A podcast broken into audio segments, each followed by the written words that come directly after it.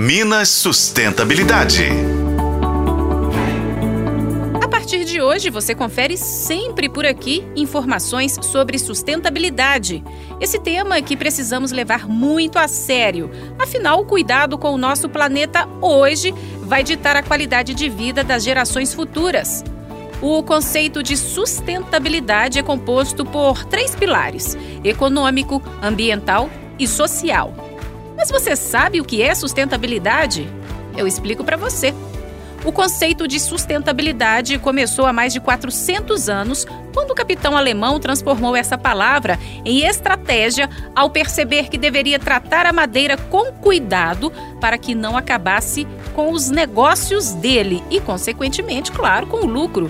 Ou seja, a palavra sustentável tem origem no latim sustentari, que significa sustentar, apoiar e conservar. Por isso, as ações sustentáveis dos governos, instituições públicas e privadas e nós em nosso dia a dia são fundamentais para a preservação do meio ambiente. Com algumas atitudes, podemos fazer com que os recursos renováveis não se esgotem. E quais seriam esses recursos naturais renováveis? São a água, o ar, o solo, as plantas e até mesmo animais que fazem parte do ciclo da natureza quando nascem e quando morrem. É muito importante, portanto, preservar o nosso meio ambiente cuidando das espécies e das nascentes de água e ter em mente que o desmatamento e a construção desordenada em locais de preservação ou mesmo em centros urbanos contribuem muito para a alteração do clima Daí ocorre o que sempre estamos ouvindo no noticiário. Chuvas volumosas provocando alagamento, calor e frio excessivos, desregulados, dentre outras alterações meteorológicas. De acordo com a FAO, Organização das Nações Unidas para Alimentação e Agricultura, tudo isso pode interferir, inclusive em nossa cadeia alimentar, uma vez que a devastação ambiental gera escassez dos recursos renováveis, acabando com plantações e animais consumidos pelo homem.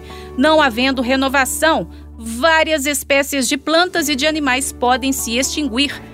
Outro prejuízo gerado pela ação humana por meio de produções que interferem no aumento do aquecimento global é a propagação de doenças infecciosas, como malária, cólera e dengue. Além disso, com o tempo seco, aumentam casos de doenças respiratórias e cardiovasculares. Com todas essas informações, a pergunta que fica é: o que eu e você podemos fazer para contribuir cada vez mais com a sustentabilidade do mundo em que vivemos?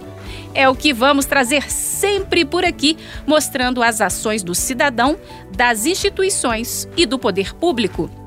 Até a próxima, pessoal! Para a FM O Tempo, Patrícia Sattler.